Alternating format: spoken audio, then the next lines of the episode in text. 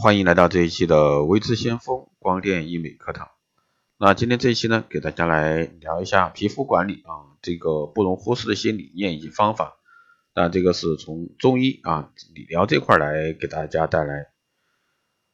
那其实关于皮肤管理的问题呢有很多，那么今天呢，主要是从这个皮肤问题的中医论证这块来给大家来讲解。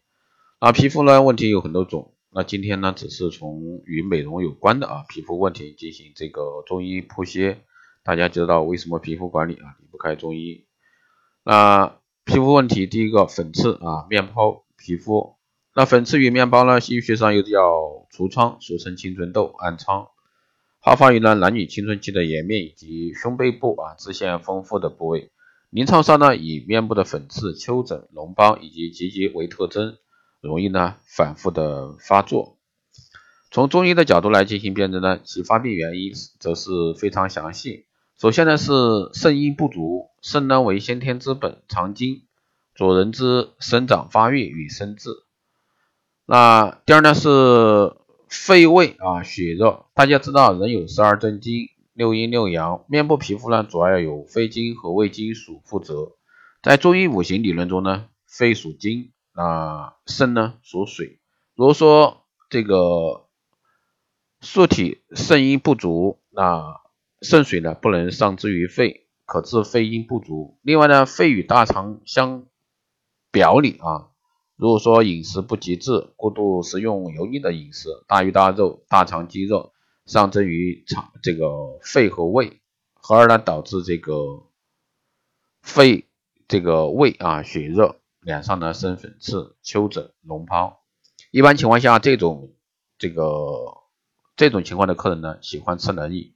只要你略加注意啊，就会发现这类客人小腹部通常呢会比较凉，虚火下不来，所以说向上呢就通过脸上排毒跑出来。那这种客人呢，通常需要调理五脏平衡，只有五脏这个平衡，上下贯通，才能通过大肠排出体外，脸上的问题呢自然而然就解决。第三呢是痰瘀互结，那肾阴不足呢，肺胃血热，日久这个煎熬，津液形成了痰，再加上阴虚血行不畅而形成瘀。那痰瘀呢互结在面部出现就是结节、囊肿、瘢痕。人体的每一种器官和物质呢都是有用的，就连我们的口水、眼泪都是与脏腑相连，表达着我们身体的信号。津液少了也不行，日久煎熬，津液就变成变质为痰。那就会引发一系列的皮肤问题，所以呢，中医讲十二时辰对应十二经络，什么时间该干什么事情都是安排好的。子时半夜十一点到一点不睡觉，就会影响到胆经的运行，日子久了就会出现各种毛病。第四呢是冲任失调，那肾阴不足，肝也会失去疏通泄泻的这个功能，容易让女子在冲任二脉不调，奇经八脉中的两脉啊，这个是。冲脉呢为血海，任脉呢为主胞胎，冲任不调，则血海不能按时满盈，所以说导致女子月事啊紊乱和月经前后脸部粉刺增多加重。那这种客人呢非常明显，稍微用中医艾灸的方法就可以调理，都会有非常好的效果出来，并且呢对于未婚女性的生殖系统也有非常好的调理作用。以上分析呢可以看到痘痘的起因也有很多种，那在目前的美容方法上呢。调理痘痘的方法呢，有清痘、补水、这个破皮等多种方法，效果呢也非常明显。但是呢，仅仅是调理的表，一段时间后呢，又容易复发，其原因呢没有真正解决根本的问题，就像野火烧不尽，春风吹又生，再复发也就不奇怪了。第二个方面呢，我们来说一下这个色斑皮肤啊，色斑呢是指和周围颜色不同的斑点。色斑呢是由于这个皮肤黑色素的增加而形成的一种常见的面部呈褐色或者说黑色的皮肤病，多发于面颊和这个前额部位，日晒后呢加重，多见于女性，与妊娠长期口服避孕药的月经紊乱有关。而色斑中又以黄褐斑为典型，黄褐斑呢又称为肾藤斑、肝斑、蝴蝶斑，表现为颜面出现面积大小不等的斑片，小的如墙壁大小，或者说呈蝴蝶状。大的呢，遍布颜绵面如这个地图，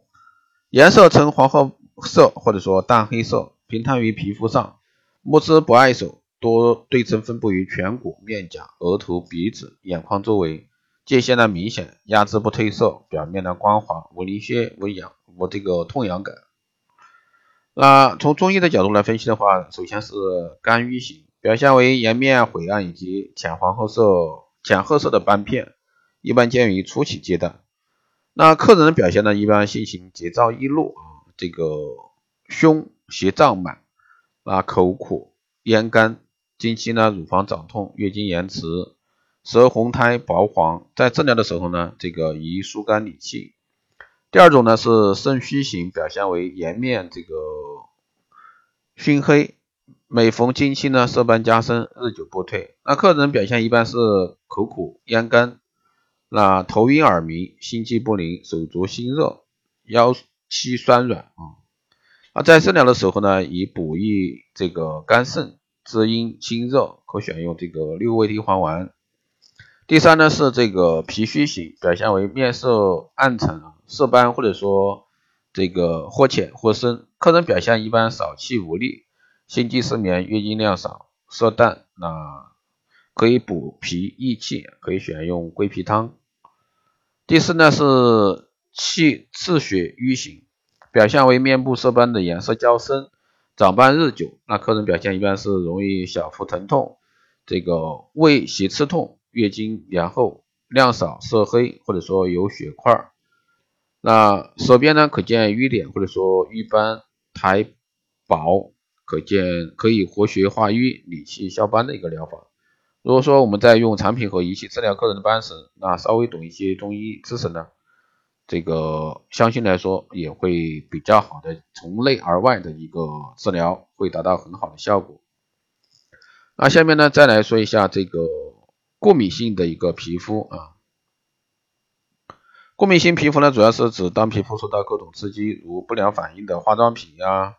化学制剂啊、花粉啊、某些食品、污染的空气等等，导致呢皮肤出现红肿、发痒、脱皮，这个过敏性皮炎等异常现象。那敏感性肌皮肤呢，可以说是一种不安定的肌肤，是一种随处啊随时处在这个高度警戒的一个。警戒中的皮肤，那中医认为呢，过敏性皮肤的发病机理为这个凝附不耐啊，皮肤真理不密，接触某些物质，使毒性呢侵入皮肤，邪热与这个气血相补于肌肤，其根本原因有两个，一是外界的污染刺激，二呢是这个自身免疫力以及代谢功能出了问题，所以说要找到原因，结合调理才是最佳的方案。还有呢，就是老化的一个肌肤啊，人出生后呢，皮肤组织日益发达，功能逐渐活跃，当达到某种年龄就开始退化。那这种退化呢，往往人们不知不觉中慢慢进行。皮肤组织的成长期一般结束于二十多岁左右，有人称此为皮肤的弯角。自此后呢，这个生长与老化同时进行，皮肤弹力纤维渐渐变粗。四十到五十岁初老期啊，皮肤的老化呢慢慢明显。衰老呢是人类啊无法避免的一个自然规律。啊，中医学关于这个延缓衰老呢，有丰富的理论和实践，对于女性衰老的认识也有许多可借鉴之处。那精气与这个肾虚衰老，精气呢又分为先天之精和后天之精。先天之精受之于父母，它是由父母生得之精所共同决定的，是衰老出现以及发展快慢的主要因素。所以呢，现在生孩子的父母一定要调理好身体，父母的身体呢决定着精子卵子的一个发育情况。而精子卵子的发育情况呢，决定着父母孩子啊先天之精的程度。因此呢，如果说先天之精强盛，则从一定程度上来讲，与人的一个衰老有关。第二呢，是阴阳与肾虚衰老啊，肾中精气的强弱决定了阴阳的盛衰。肾阴这个肾阳对全身各脏腑组织起着温润啊、滋养和生化的作用。肾中阴阳平衡，则脏腑功能健旺，身体健康。相反呢，则脏腑则虚衰，导致一个功能减弱，容易致老。综上所述呢，这个衰老是肾中精气不但衰损耗啊，阴阳失调，脏腑功能衰弱的一系列病理生理过程。因此呢，在针对这个衰老的皮肤进行管理时呢，不单只是通过光电这些仪器啊的美容护肤进行外治，那也可以通过这个中医的一些手段来进行一个。补充气血，保持正常代谢，可以起到一个延缓衰老的作用。好了，以上呢就是今天这一期节目内容，谢谢大家收听。如果说你有任何问题，欢迎在后台。加微信二八二四七八六七幺三，备注电台听众，可以快速通过。报名学习光电医美课程、美容院经营管理、师定制服务以及光电中心加盟的，欢迎在后台私信位置向锋老师报名。好了，以上就是这期节目内容，我们下期再见。